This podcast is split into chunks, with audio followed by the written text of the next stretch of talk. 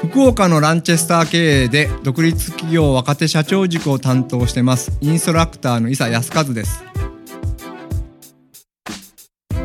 ソフトバンクの孫正義さんワタミの渡辺美樹さん楽天の三木谷博さんなどテレビや経済誌などでも日頃から目にする素晴らしい起業家がいらっしゃいます。その人たちが大きな夢を実現している様に憧れを抱く人も多いことでしょう。しかしその憧れとは裏腹に実際の起業家の多くは勤め先の倒産や営業所の閉鎖リストラや人間関係のトラブルなど外部からの強制によりやむを得ず独立起業した人がほとんどで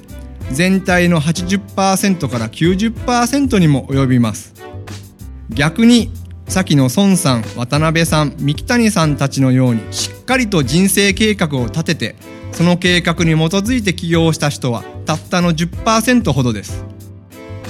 その中で独立して1年後に生き残って事業をし続ける起業家は60%弱。また10年後も生き残っている起業家はこれまたたったの10%から20%というのが現実です。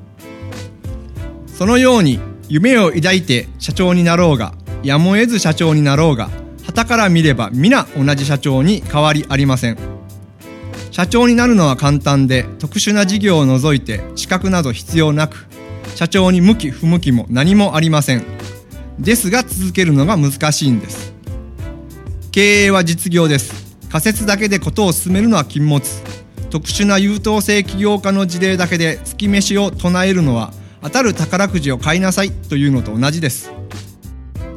ランチェスター経営では社長の武田洋一が東京商工リサーチに勤務時代1600件取材をしてきた。その経験とランチェスター法則を経営に応用した弱者の経営戦略等をベースに従業員100人以下とりわけ30人以下の会社に特化して経営を原理原則の面から紐解いています。また先にご説明したように実際の起業家がやむを得ず独立した人が多い中現在大きな組織で働くビジネスマンがいつ何時いかなる時にその起業家たちと同様にやむを得ない状況に陥るとも限りません。その時体や頭に染みついた大企業のやり方など役に立ちません。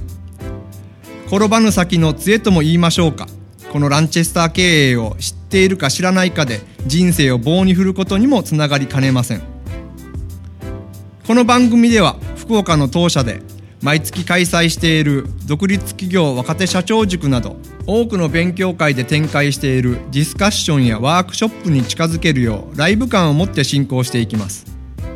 書籍や教材など表面的な情報知識をできるだけ知恵に落とし込んでいただければと思っております。またお聞きいただいた後で書籍や教材で情報知識を補填していただければより効果的かと思います。では今後ともよろしくお願い申し上げます。